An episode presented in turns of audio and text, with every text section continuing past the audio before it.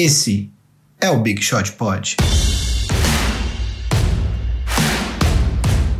Bom dia, amigos do Big Shot Pod. Quem está falando aqui não é MM Isidoro, aqui é o Gui Pinheiro, realizando um sonho de poder proferir as palavras, famosas palavras de abertura deste programa. É, hoje vamos fazer um programa um pouco diferente, na verdade eu estou gravando sozinho. O Vavo foi ao Rio de Janeiro assistir a final da Copa América e só volta na segunda noite. E uh, o Marcel também, por conta do feriado, não poderia gravar, então uh, nós cogitamos até tirar folga nessa semana, mas por conta de todos os acontecimentos da, do fim de semana, da, da assinatura do Kawhi Leonard com Clippers, a troca do Paul George, enfim, todas as outras uh, assinaturas de contrato que, que aconteceram decorrentes dessa transação do Kawhi Leonard, a gente não poderia deixar de, de, de, gravar um programa, então eu vou gravar os meus comentários sobre todos os times envolvidos e aí, na semana que vem, voltamos normalmente com a formação completa do Big Shot Pod, uh, a, a formação que vocês já conhecem. Antes de começar a falar, eu gostaria de falar dois recados. O primeiro, aquele tradicional recado: se você ouve o, pod, o podcast uh, em qualquer plataforma e puder indicar para os seus amigos, a gente agradece. Se você ouve a gente no iTunes e puder deixar aquelas cinco estrelinhas de avaliação ajuda muito na divulgação do nosso trabalho. Se você escuta a gente no YouTube, comentários e likes são sempre muito bem-vindos. A gente procura responder os comentários no YouTube também. É, enfim, e se você ainda não segue a gente nas redes sociais, nós somos o arroba BigShotPod tanto no Twitter quanto no Instagram. A gente é bastante ativo nas duas redes sociais e é uma outra forma de você ter acesso ao nosso conteúdo. Fazemos conteúdos exclusivos para as duas plataformas. Além disso, um segundo recado que eu gostaria de falar com vocês é que nós do Big Shot Pod estamos pensando num programa de assinatura ou de, de uh, crowdfunding para o podcast para que a gente possa produzir ainda mais conteúdo para vocês.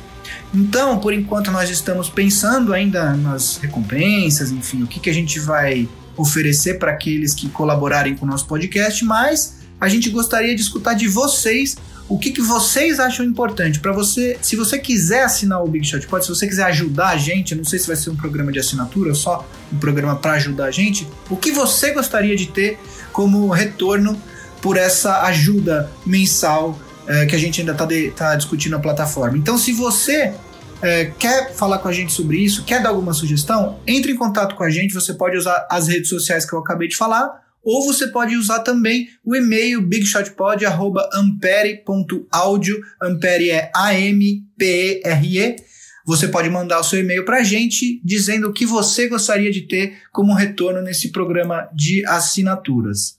E aí agora vamos passar então aos comentários dessa, dessa, desse terremoto que aconteceu na na NBA, eu vou começar falando uh, do Clippers, que foi o time que foi o vencedor de tudo isso, e depois eu vou falar, obviamente, do Toronto e do Lakers, que eram os outros dois times que estavam na parada, e em último lugar eu vou falar também do Oklahoma, porque por conta da troca do Paul George, essa, essa, esse terremoto tem muito a ver também, tem muitas repercussões em Oklahoma. Então vamos uh, primeiro explicar como que se deu a ida do Kawhi Leonard para o Clippers quem foi dormir cedo na sexta-feira acordou com essa notícia no sábado, foi o meu caso, inclusive.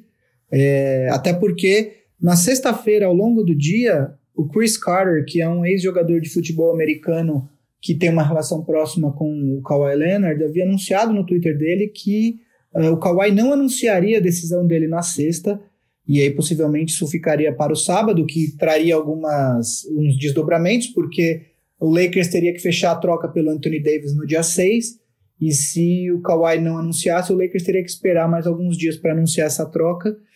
Uh, não foi o que aconteceu, a decisão dele acabou uh, sendo anunciada na, na sexta-feira à noite pelo Chris Haynes, que é um, um jornalista do Yahoo, foi o primeiro a reportar. E o que aconteceu foi que, durante todo o processo de free agency do Kawhi, ele estava tentando recrutar uma segunda estrela para ir com ele para o Clippers, que era realmente o destino que ele sempre teve em mente, como muitos, uh, inclusive eu, imaginavam durante a temporada passada. A questão é que ele não gostaria de ir para lá sozinho, ele precisaria de uma segunda estrela para se juntar a ele lá. Uh, ele, ao longo do processo, parece que ele ligou para o Kevin Durant para perguntar se o Kevin Durant consideraria a possibilidade de se juntar a ele em Los Angeles, mas uh, a ligação, dizem uh, os boatos, de que ela pegou até o Kevin Durant de surpresa e o Durant já estava comprometido a, a se juntar ao Kyrie Irving uh, no Brooklyn.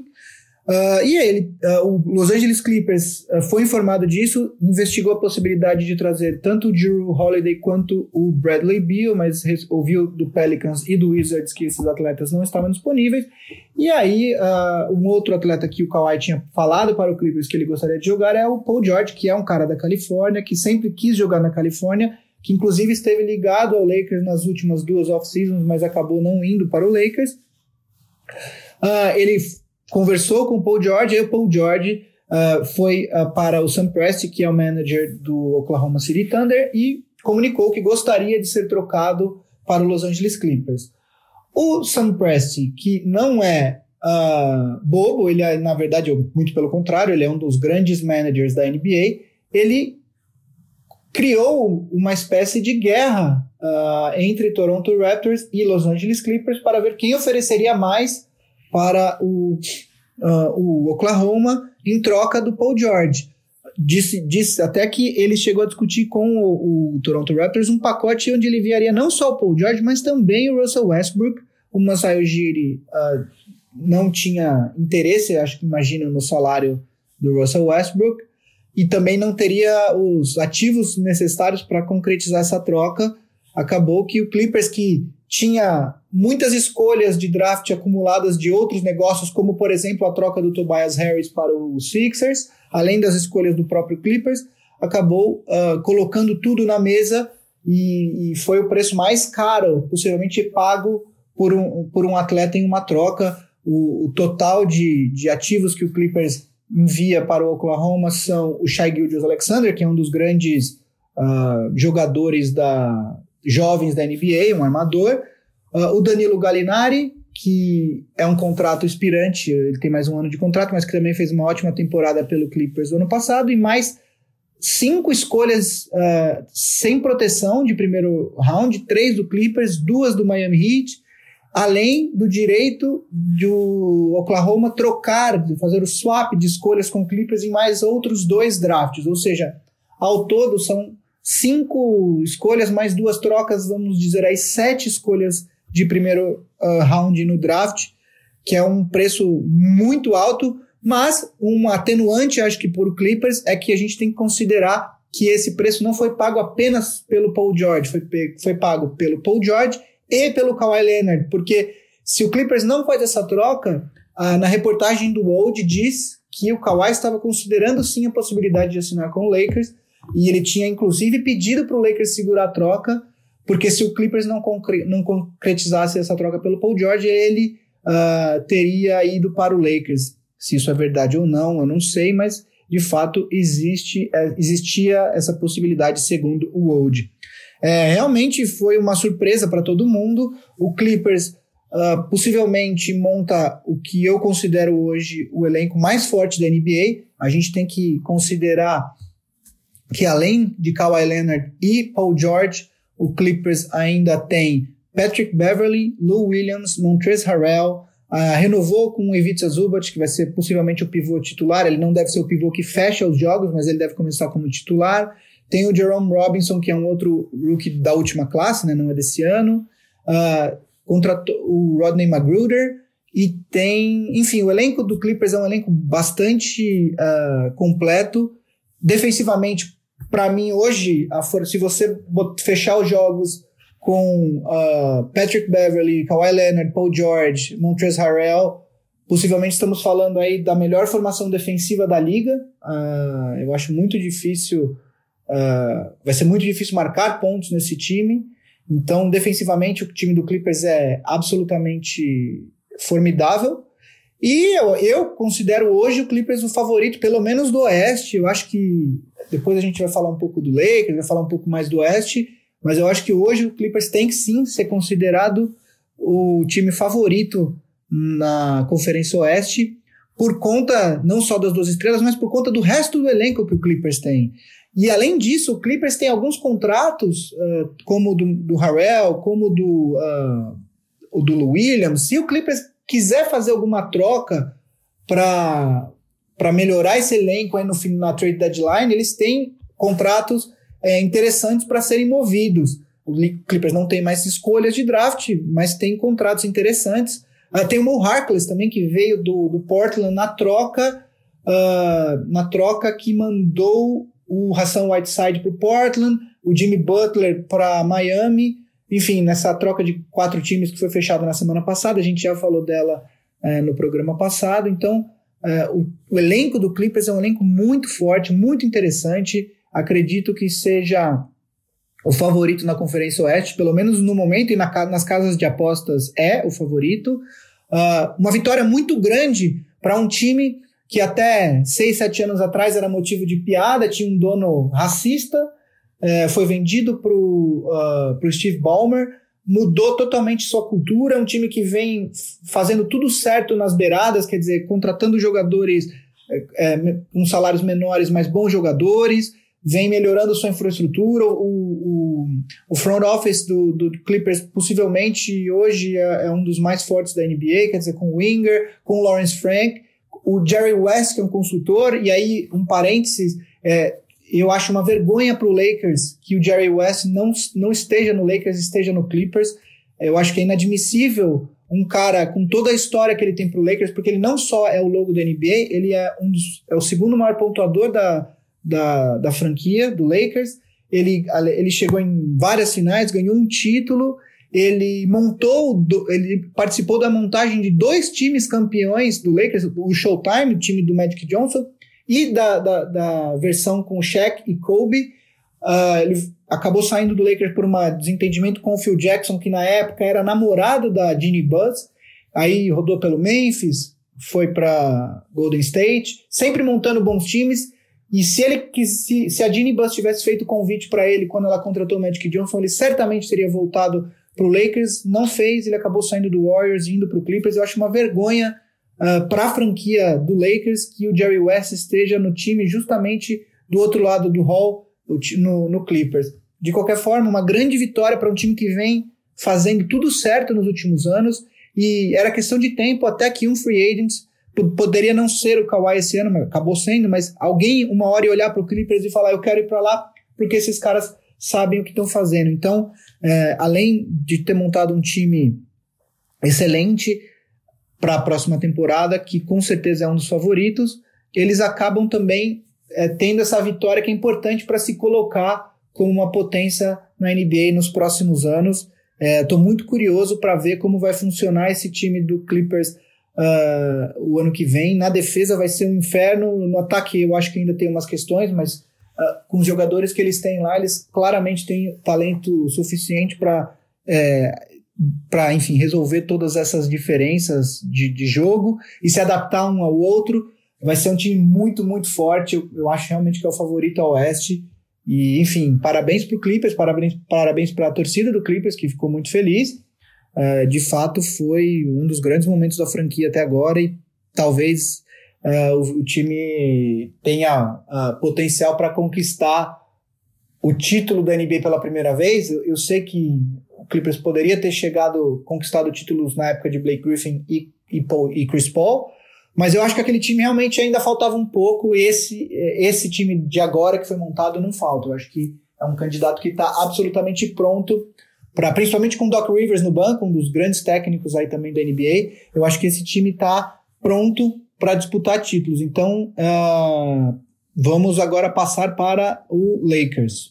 Na verdade, antes da gente falar do Lakers, eu esqueci de comentar sobre o principal desdobramento da saída do Kawhi Leonard para o Clippers, que é o fato de que o nosso glorioso MM Isidoro ganhou um almoço uh, pagos por mim e pelo Vavo então, ah, só conforme vocês escutaram no último programa, a gente tinha deixado isso meio que apostado. Ah, eu escolhi o Lakers, o Vavo escolheu o Raptors, o Marcel ficou com o Clippers porque foi o que sobrou e acabou levando esse almoço. Então, esse almoço será pago em uh, uma próxima oportunidade, mas fica aí o registro, né? Parabéns, MM, vencedor de um almoço. A gente não disse o valor, pode ser apenas um cachorro quente, mas ele ganhou um almoço. É, então, vamos falar sobre o Lakers agora. O Lakers uh, possivelmente foi o grande derrotado dessa, dessa, dessa saga toda do Kawhi Leonard, porque foi o time que apostou basicamente todas as fichas da free agents dele no Kawhi Leonard. Perdeu a chance. O Lakers, que tinha 32 milhões de cap aberto e poderia ter contratado uma série de jogadores uh, muito interessantes para o time que seria inclusive a abordagem que eu teria escolhido se dependesse de mim. Eu, eu, eu acho que com LeBron James e Anthony Davis, o Lakers já tinha duas estrelas uh, suficientes, suficientemente boas para ser considerado uh, um dos favoritos ao título. E se esse time fosse montado de uma forma melhor, uh, eu acho que o Lakers seria mais favorito, poderia ter sido. Mas o Lakers, enfim, o Lakers é um time que aposta em estrelas e que eu até entendo, o Kawhi Leonard é um jogador que vale essa aposta, embora não tivesse sido a abordagem que eu teria preferido, eu entendo a aposta, vale a aposta, o Kawhi Leonard. Uh, mas o Kawhi Leonard acabou indo para o Clippers e aí o Lakers teve que se virar para distribuir esse, esses 32 milhões em cap space uh, para outros jogadores e aí sim montar o seu elenco para a próxima temporada. O que, que o Lakers fez com esse cap space. O Lakers trouxe o Danny Green, que é, foi campeão com o Kawhi Leonard, jogou com ele também em San Antonio, por dois anos, uh, ah, 30 milhões o contrato. O Lakers trouxe também o Quinn Cook, que é um armador que era reserva no Warriors, mas que já tem o seu valor, é um bom arremessador de três pontos, que é o que o time precisa colocar ao redor do LeBron e do Anthony Davis, são bons chutadores, o Danny Green também é. Uh, o Lakers trouxe pelo, por um contrato bastante interessante o DeMarcus Cousins, que eu acho que para mim foi a melhor contratação do Lakers uh, pelo valor, né? Eu acho que na questão custo-benefício, se a gente lembrar é, que até uh, duas temporadas atrás o DeMarcus Cousins era considerado um All-Star e que junto com Anthony Davis o DeMarcus Cousins estava colocando números aí 26 pontos, 13 rebotes, 5 assistências por jogo, se o DeMarcus Cousins chegar a 70% do que ele fazia com junto com Anthony Davis no Pelicans, o Lakers vai ter um front court fortíssimo e, e o DeMarcus Cousins mais do que se paga é, com esses números. Então eu gostei muito da contratação do Cousins, acho que é uma aposta bastante válida para o Lakers. Além disso, o Lakers também trouxe de volta alguns veteranos. Uh, o KCP voltou por dois anos, 16 milhões. Uh, o Alex Caruso, que para mim hoje é o melhor armador do elenco, eu gosto muito do Caruso, acho que ele tem potencial, ele é novo, ele tem 24 ou 25 anos, é um cara que o Lakers tinha no South Bay Lakers, que é o time da D-League do Lakers, depois ele tava no, ele jogou já pela franquia de cima, pelo Los Angeles Lakers nos dois últimos anos. Eu gosto muito, também trouxe um contrato interessante. Trouxe de volta o Javel McKee, que eu acho que com o Cousins ele vai estar na melhor função dele, que é Pivô reserva, eu acho que ele é um pivô reserva bastante competente. Infelizmente, trouxe de volta também o Rajon Rondo, que é, esse é, é de todos os, os jogadores que o Lakers contratou na temporada passada, esse é o que eu menos gostaria de ver de volta no time, menos inclusive que o Lance Stevenson, até porque uh, se eu tivesse que escolher entre os dois, uh, o Lance Stevenson ele teve os melhores anos da carreira com o Frank Vogel de técnico, na época que o Frank Vogel era o técnico de Indiana. Então, Uh, o Rondo realmente me deixou bastante insatisfeito a volta dele. Uh, mas enfim, é, vamos ver. Como ele voltou pelo mínimo, talvez ele não jogue tanto. E ele é um cara que eu não tenho essas informações, mas tudo indica que ele é um cara muito bom de ambiente. Enfim, todo mundo que joga com ele gosta muito dele. Então, é, talvez nesse sentido ele tenha valor. Falando em ambiente, o Lakers também trouxe o Jared Dudley do Brooklyn, que é um cara que é famoso por ser um cara ótimo de ambiente e também é um chutador competente de três pontos. E também trouxe o Troy Daniels, que é um outro chutador de três pontos. Enfim, o Lakers fez nessa, nessa off-season o que deveria ter feito na temporada passada, que é cercar o LeBron de bons chutadores de três pontos.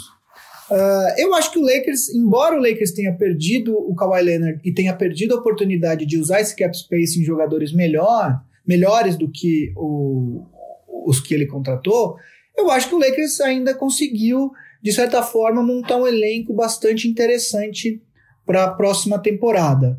Você tem jogadores uh, que, que, que, que, que, são testados em playoffs, como o Danny Green.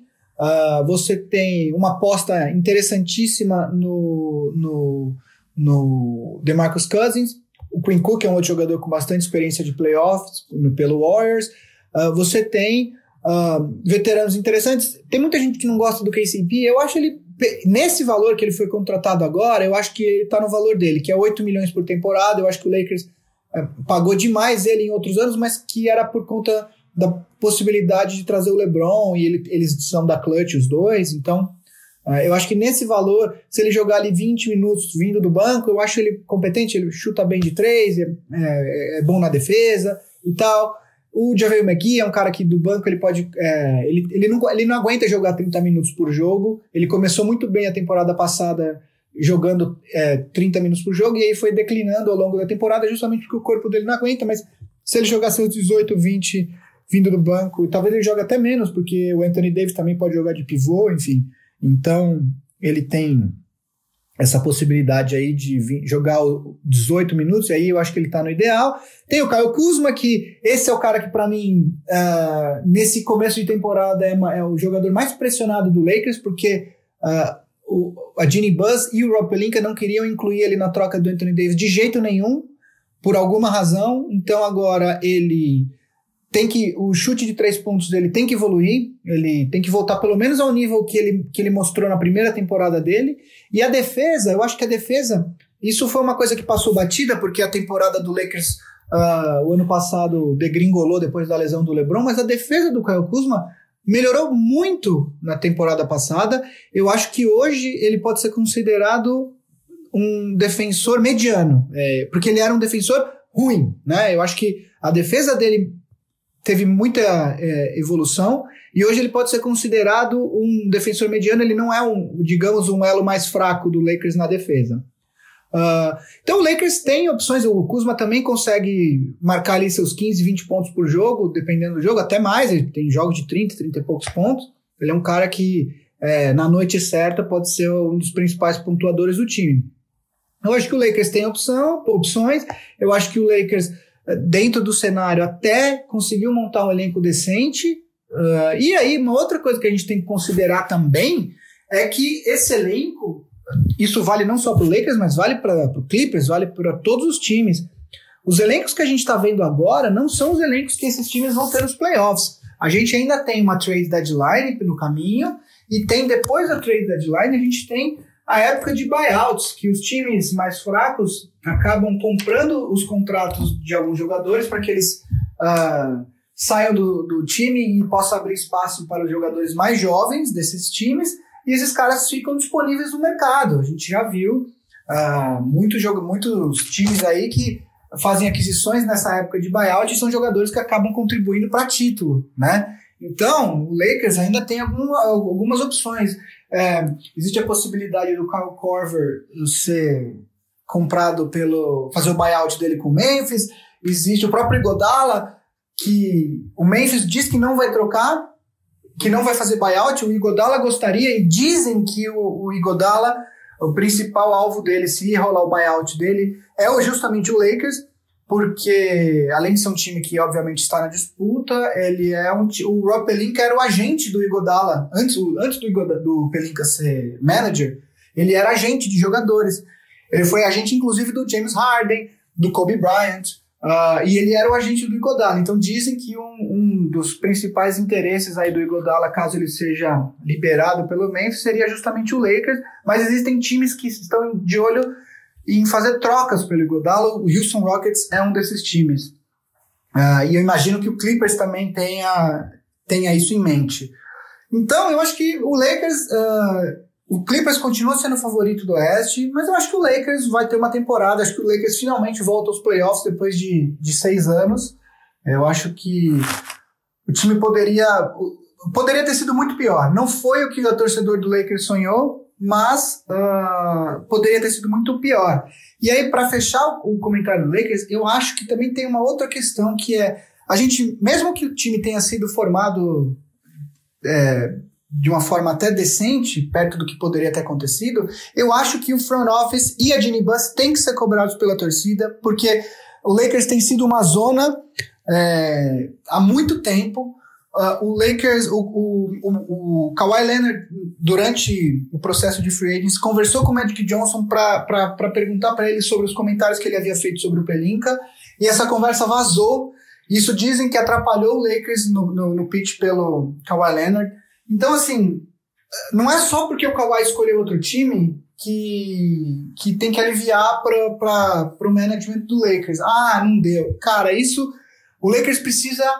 O Lakers precisa acertar é, é, essas questões internas. O Lakers é o time que mais fatura na NBA, se eu não me engano. O Lakers poderia ter uma estrutura de front office e de é, profissionais, tanto de fisioterapia, médicos, etc., que, que deveria ser a melhor da NBA e não é, porque a Ginny Buzz, a família Buzz, não, não investe muito, não investe como deveria nessas áreas, né? Então, eu acho que o Lakers, mesmo que o time seja assim, ainda que o Lakers seja campeão no ano que vem, é, na próxima temporada, a, o management do Lakers e a dona do Lakers, a Ginny Buzz, a família Buzz, tem que sim ser cobrados porque eles não vêm fazendo um bom trabalho.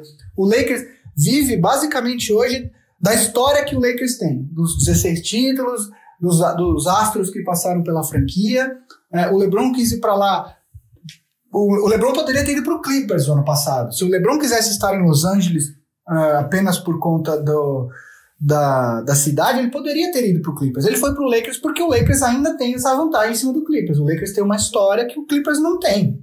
É, da mesma forma, o Anthony Davis gostaria de ir para o Lakers e não para outros, outros times. Então, é, a questão é que esses caras só vieram para o, o, Lakers porque é o Lakers, não, não pelo trabalho que o management está fazendo, né? Então, para não me alongar muito mais, eu só acho que o Lakers precisa pensar nessas questões. De qualquer forma, espero o Lakers nos playoffs de novo esse ano e vamos ver o que acontece nessa temporada. Então agora vamos falar do atual campeão da NBA, o Toronto Raptors, ex-time, agora ex-time do Kawhi Leonard. Né? Uh, o Toronto fez essa aposta do Kawhi Leonard sabendo que isso poderia acontecer, sabendo que isso era uma possibilidade bem grande disso acontecer, na verdade, né? Uh, antes da. Bom, a gente recapitular um pouco. O Toronto, antes da temporada começar, antes da troca pelo Kawhi Leonard, era um time que estava cogitando fazer até implodir o time que eles tinham e fazer um rebuild do zero, porque uh, era um time que já estava construído ao redor do Lowry e do DeRozan há muito tempo e que realmente não conseguia uh, passar de uma certa etapa nos playoffs. Uh, o Toronto demitiu o Dwayne Casey, que foi considerado técnico do ano na temporada passada, elevou o Nick Nurse, o Nick Nurse era assistente do Dwayne Casey, elevou o Nick Nurse ao, ao posto de técnico principal, e aí apareceu essa possibilidade de trocar uh, pelo Kawhi Leonard. O Masai Ujiri é um excelente executivo, viu essa oportunidade e, e fez, executou a troca, e foi uma aposta que, como a gente viu, deu absolutamente certo. É uma aposta que, ainda que o Kawhi tenha saído uh, para o Clippers, valeu muito a pena. O Toronto foi campeão da NBA e é, é para isso que existe, é para isso que você faz tudo, quer dizer, para chegar ao título. Então, não há como a gente criticar a aposta feita pelo Masai Ujiri. Uh, nesse sentido, eu acho que a torcida do Toronto está bem tranquila e não vai uh, botar pressão no time. Uh, agora, a questão do Toronto é que o Toronto ficou com a base a base do, do, do, time que foi campeão basicamente intacta, quer dizer, os principais jogadores ainda têm contrato para a próxima temporada, o Larry tem contrato, o Gasol tem contrato, o Ibaka tem contrato, o Norman Powell e o Van Vliet, o Odiano Nobi e o Siakam também, né? Então, uh, basicamente, todo o elenco principal volta, menos o Danny Green, que, como eu disse, assinou com o Lakers, e o Kawhi Leonard, que foi para o Clippers. Uh, e esses contratos todos que eu acabei de citar aqui, com exceção do contrato do Norman Powell, que tem mais. Uh, tem mais, na verdade, de um ano, o ano seguinte, 2021, e mais uma opção de jogador para 21, 22. Todos esses contratos que eu disse aqui, eles acabam no final uh, da, dessa temporada 19-20. Na verdade, o Anunobi tem uma opção do time, do, do próprio Toronto, é, que, que o Toronto deve fazer essa opção. E o do Siakam também é uma extensão do contrato de rookie dele, então ele, obviamente, que ele vai ficar. Mas o fato é que os únicos contra, o único contrato garantido para a próxima temporada é o do Norman Powell. Uh, o que significa que o cap do Toronto na próxima temporada pode estar absolutamente limpo e que esses jogadores que sobraram, né, o Larry, o Gasol, o Ibaka, o Toronto pode tanto uh, tentar uh, competir no, no leste com esse time, porque eu acredito que o time que sobrou ainda, eles com as, com as adições do Hollis Jefferson e do Stanley Johnson, que eles contrataram após a, o anúncio do Kawhi Leonard, eu acho que esse time pode brigar aí por quinto, sexto no leste tranquilamente, né? É, eles podem tentar competir então no leste, tentar pegar playoffs, ou eles podem trocar esses jogadores uh, para receber ativos para fazer de fato o rebuild que já se vinha falando tanto, an, tanto tempo em Toronto, mesmo antes da troca do Kawhi Leonard, né? O Kyle Lowry tem um salário alto de 33 milhões, o Marc Gasol tem um salário de 25,5, o Ibaka tem um salário de 23 milhões, mas uh, como são contratos expirantes, uh, certamente na, na época da trade deadline, muitos times vão perguntar a respeito desses jogadores para o Toronto e o Toronto pode fazer uma opção pode trocar esses caras por jogadores jovens, escolhas no draft para começar a fazer o rebuild, ou pode insistir com eles mais esse ano e aí ter basicamente uma, um cap space é, limpo para montar um time na próxima temporada, na temporada 2021. É, eu acho que são caminhos interessantes, quer dizer, é, não, não há como, não há, como eu disse, não há como criticar a aposta que o Masai Ujiri fez, o time foi campeão, e agora é bola para frente, é, o, o, Toronto vai ter que se reorganizar de alguma forma, seja com esses jogadores, seja fazendo rebuild. Mas o, o Toronto tem valores jovens muito interessantes. O Pascal Siakam, eu não sei se ele, se ele tem potencial para ser um, um, o melhor jogador de um time que disputa título. Eu acredito que não, mas ele é um talento interessantíssimo. O Anunobi também é um talento jovem interessante. O Van Vliet é um cara que mais do que se pagou, ele foi, ele foi um cara que não foi nem draftado, né? E, enfim, o Toronto tem opções. Eu acredito que o Masai Ujiri, que inclusive teve sondagens, uh, boatos fortes de que ele poderia receber uma proposta para ir para Washington, eu acredito que o Masai Ujiri vai ficar lá e que vai uh, realizar essa reconstrução de Toronto a partir do Pascal Siakam e do Anunobi, e aí vai tentar, obviamente, agregar novas peças uh, ao redor desse, desses jogadores, trocando, eu acho que o Kyle Lowry uh, deve fazer aí essa, a sua última temporada em Toronto. Não sei nem se ele termina a temporada lá. Da mesma forma, o Gasol, uh, eu acho que ele mostrou que ele uh, ainda tem linha para queimar. Ele que já é um cara mais velho, mas que foi extremamente fundamental pro, pro Raptors uh, nesses playoffs, tanto por conta da experiência e da defesa, mas também pelas bolas de três pontos, que ele é muito bom. Então eu acho que o, o Toronto vai partir para esse caminho aí de tentar capitalizar nesses ativos enquanto uh, eles ainda têm contrato e aí começar um rebuild. De qualquer forma, eu acho que depois que uma cidade, depois que um time ganha o título, a franquia tem um período de graças aí, acho que de uns três anos, onde uh, você não necessariamente precisa ser campeão novamente, não precisa defender o título e você tem esse, esse período, esse respiro para reformular o time, se for esse o caso. Eu acredito que o Toronto deva seguir por esse caminho. E agora, para terminar, vamos falar do quarto time que foi envolvido de forma surpreendente nessa história toda, que é o Oklahoma City Thunder, que foi quem mandou o Paul George para o Clippers e que possibilitou a assinatura do Kawhi Leonard com o time de Los Angeles. Uh, bom, essa história pegou todo mundo de surpresa, ninguém estava nem suspeitando de que o Paul George poderia ser trocado. Paul George que uh, foi para Oklahoma depois de ser trocado pelo Pacers, ficou lá um ano. Todo mundo achava, quando todo mundo achava que ele fosse assinar com o Lakers, ele resolve assinar um contrato de quatro anos, na verdade três anos mais um ano com opção dele, para ficar em Oklahoma juntamente com o Russell Westbrook. E todo mundo achava que ele cumpriria pelo menos mais esses outros dois anos de contrato garantido com o Oklahoma. Uh, aparece a possibilidade dele ser trocado para o Clippers e ele mesmo vai pedir para o Sam Prest para que seja trocado. É, eu acho que tem algumas questões aí. A primeira delas é que hoje em dia a gente cada vez mais se depara com o fato de que a free agency não acaba nunca. Né? A free agency, é, mesmo, mesmo, mesmo, mesmo para jogadores com contrato, sempre você pode buscar a possibilidade de melhorar a sua situação. Uh, o Paul George tinha dois anos de contrato, o Kawhi foi atrás dele e ele decidiu que era melhor ir para o Clippers e ele começou a buscar essa troca. É, eu acho que isso é um sinal muito ruim para as franquias, para as franquias em mercados uh, menos populosos dos Estados Unidos, como é o caso de Oklahoma. É, a gente já vive uma era em que cada vez mais os jogadores querem estar nos grandes mercados. Uh, e agora com isso, quer dizer, mesmo que uma, uma, franquia como um Oklahoma, como de repente um Charlotte, que perdeu o Kemba Walker para o Celtics, tenha um jogador desses num contrato muito longo, a qualquer momento ele pode decidir que não quer mais ficar lá e pedir trocas, etc e tal. Isso eu acho que é uma coisa que a própria NBA e, a, e, a, e alguns, algumas franquias já estão preocupados, quer dizer, uh, existe uma preocupação, entre aspas, porque a, a, liga nem sempre vê ou finge que não vê sobre o tampering, né? quer dizer, os times falarem com jogadores uh, durante a vigência de contratos, o que pela, pelas regras da NBA é proibido, mas a gente sabe que os jogadores se falam entre si.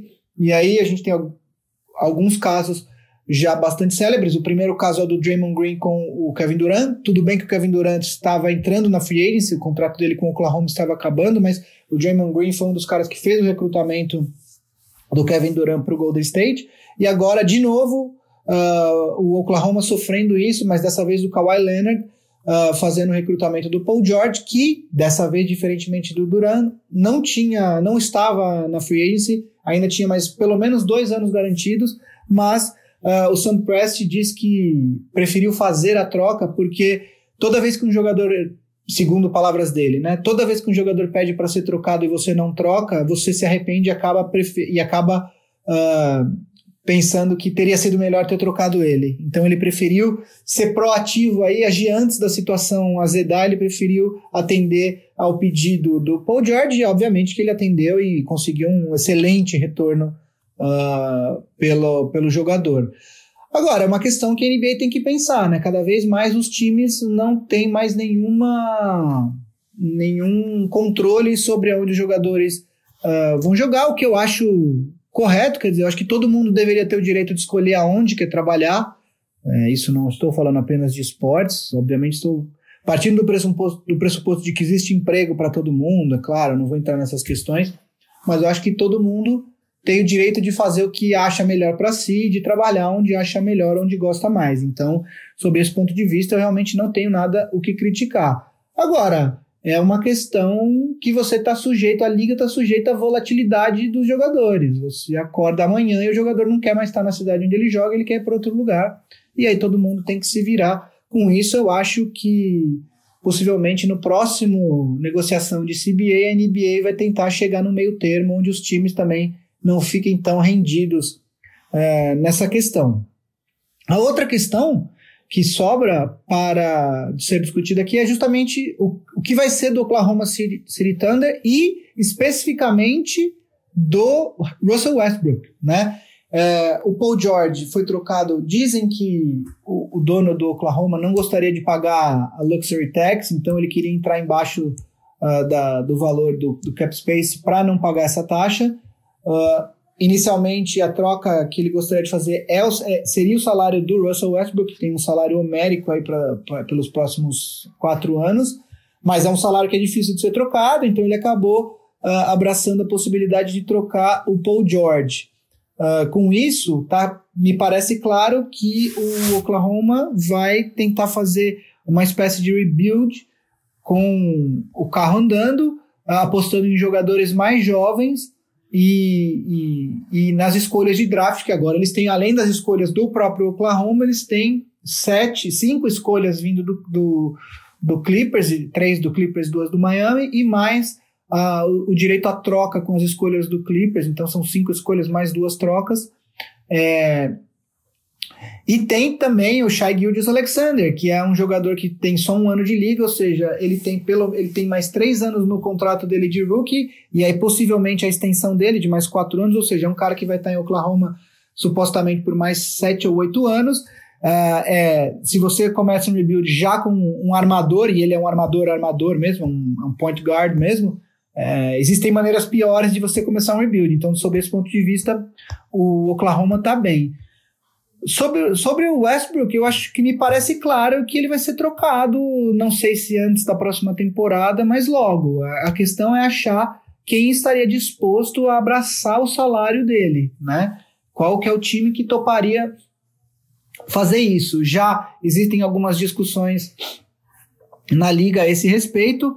É, alguns nomes, alguns times que, que, que, foram falados seriam o Houston Rockets, que teria interesse nele, muito possivelmente aí numa troca pelo Chris Paul, eu imagino, mas ao mesmo tempo, é, eu não sei a, o, o, que, que precisaria de mais tempo para analisar do ponto de vista de basquete, o que, que mudaria para pro, pro Rockets. Eu sei que o Russell Westbrook é um jogador absolutamente diferente do Chris Paul, mas o meu ponto é que você o Rockets continuaria com dois jogadores com salários imensos e com um elenco de apoio, uh, o elenco de apoio sendo basicamente o mesmo. Enfim, eu acho que o Rockets, não sei se é uma troca tão simples de fazer, ah, troca um pelo outro e tudo bem. Né? Uh, o Knicks, que supostamente poderia, agora só depois do dia 15 de dezembro, dia 15 de dezembro é a data que os times podem trocar os jogadores que eles assinaram nessa off-season. Então, o Knicks não teria cap nesse momento para fazer isso, mas ele poderia fazer uma combinação dos jogadores que, que, que o Knicks assinou nessa off-season a partir do dia 15 de dezembro e acomodar o Russell Westbrook. Eu, se eu fosse torcedor do Knicks, o Knicks, depois de falar que não ia sacrificar o cap space, ia manter a flexibilidade para daqui dois anos, se o Knicks adquire o Russell Westbrook, já um cara com 30 anos e que cujo jogo depende muito do, do, do, físico dele, então, ou seja, ele não deve envelhecer muito bem na NBA. Eu ficaria bastante bravo se o Knicks adquirir um contrato que daqui quatro anos vai estar pagando 47 milhões para o Westbrook. Eu acredito que o Knicks não me parece disposto a fazer essa troca. E o terceiro time que já vem sendo bastante ventilado e que esse sim eu acredito que seja uma possibilidade real é o Miami Heat, que é uh, que adquiriu o Jimmy Butler e que teria como mover alguns salários para acomodar, já, já moveu o salário do Hassan Whiteside e, e ainda teria alguns salários interessantes para mover e ficar, montar uma dupla aí, Jimmy Butler e Russell Westbrook. Eu acho que essa, essa dupla traria o Miami imediatamente de volta à relevância, mas ainda estaria um pouco longe de ser um time considerado favorito ao título. Eu acho que, uh, do ponto de vista de encaixe dele com Butler, eu acho que principalmente de personalidade, eles são dois caras bastante obstinados que gostam de trabalhar duro, não só nos treinos, mas na, nas horas vagas, se exercitar, etc. E tal. Então, o fit de personalidade seria bastante interessante. Uh, na quadra, eu acho que teria alguns alguém teria que fazer algumas concessões, porque são dois jogadores que, que gostam muito de ter a bola na mão, mas são dois grandes jogadores e que realmente traria o Miami de volta à relevância. Continuo achando que não seria o suficiente para disputar título. Agora, a questão é justamente os salários. Né? O, o, o, Miami ainda tem alguns salários que precisaria se desfazer para acomodar o Westbrook, e aí você teria basicamente durante quatro anos, porque é o, a extensão do Westbrook, se não me engano, começa esse ano, e você teria os quatro anos de Jimmy Butler, o núcleo seria esse, o time é esse, o, o, o Heat também tem muitas escolhas de draft é, por aí, inclusive na mão do Oklahoma, né, tem duas escolhas do Oklahoma que estão na mão do, do, duas escolhas do Miami Heat que estão na mão do Oklahoma, então é, sob esse ponto de vista, até não seria muito interessante o Oklahoma fazer esse negócio com o Miami, porque pioraria as escolhas do, do, do, do, do próprio Oklahoma. Enfim, é, é uma situação bastante complicada para o Oklahoma, que vai ter que começar um rebuild, ao mesmo tempo eles têm muitos ativos, e agora é ver o que, que acontece com a carreira do Russell Westbrook. E com isso, eu acho que eu cobri todos os principais times envolvidos nessa ida do Kawhi Leonard para o Clippers. Obviamente que esse fato não é isolado e ele vai repercutir em outros times, em outras transações que vão ocorrer é, mais para frente, mas acho que cobrir esses principais times. Peço desculpas se eu às vezes me perdi um pouco no raciocínio. Fazer o programa sozinho é bastante diferente porque a gente não tem às vezes tempo de pensar nas coisas que a gente falaria como a gente tem quando tá todo mundo, quer dizer, quando o Vavo ou o Marcel estão falando, tenho tempo de pensar um pouco mais, falar tudo isso de bate-pronto às vezes é complicado, ainda que eu tenha feito minhas anotações e, e anotado todos os pontos que eu gostaria de falar, é, às vezes fica um pouco complicado, eu espero que vocês tenham gostado. Uh, ah, para lembrar duas coisas que eu falei no, no, começo do programa. Se você ouve a gente no iTunes e puder deixar aquelas cinco estrelinhas na avaliação, a gente gosta bastante. Se você ouve no YouTube, pode dar like, pode comentar que a gente procura responder sempre que possível. E você, se vocês puderem indicar o programa para outros amigos, a gente também agradece de coração. Além disso, como eu disse, a gente está montando esse programa aí, não sei se de assinaturas ou de apoio ao Big Shot Pod. Se você tem sugestões para esse programa, coisas que você gostaria de ter como retorno por colaborar com a gente, fala para a gente nas redes sociais, arroba Big Shot Pod no Twitter e no Instagram, segue a gente lá, ou no e-mail bigshotpod arroba ampere.audio. Manda sua sugestão, porque a gente está montando isso e assim que a gente tiver com isso pronto, vocês vão saber e a gente vai abrir para vocês poderem colaborar com a gente. Hoje nós, obviamente, não fomos gravados no Inovabra Habitat. Uh, estamos gravando, eu estou gravando na minha casa, mas semana que vem devemos estar lá novamente. O Big Shot Pod faz parte da família Ampere de podcasts. Se você é, não escutou, escute o Boa Noite Internet, podcast do nosso produtor Cris Dias. Essa semana eu e o MM Isidoro estamos lá falando sobre como é produzir podcasts. A gente trabalha uh, com isso, além de fazer o Big Shot Pod. Então, eu, Cris Dias, o Maron, que é sócio da Ampere, e o Marcel, estamos lá falando a respeito do, do negócio de podcast, como que é. Ouve lá o episódio desse domingo, ficou bem legal. E também ouça o Família Feminista, que também é da Ampere e que é um conteúdo absolutamente é, relevante e importante nos dias de hoje. Muito obrigado pela atenção de vocês, espero que vocês tenham gostado e até semana que vem. Fala galera, MM aqui, sequestrando esse finalzinho de episódio. Vocês acharam que não ia ouvir minha voz? Acharam errado. Só não vou chamar de vocês de otários porque vocês Big Shooters são incríveis. Só tô entrando aqui para pedir a ajudinha de vocês em uma coisinha. Não deixem o Gui e o Vavo esquecerem meu almoço. Vocês viram no episódio 31 o quanto que eu não tive escolhas? E Deus, Alá, Oxalá foi justo comigo e me deu a nossa aposta aí, deixou comigo, deixou cair no meu colo esse almocinho de graça. Então, por favor, fiquem em cima de Vavo, Vavo Fresno, de Guilherme Pinheiro e só vamos, a, e só vamos acabar quando, quando termina isso aqui. A gente se vê aí no episódio 33. Espero que de buchinho cheio, com muito carinho, amor e atenção. Até semana que vem, galera!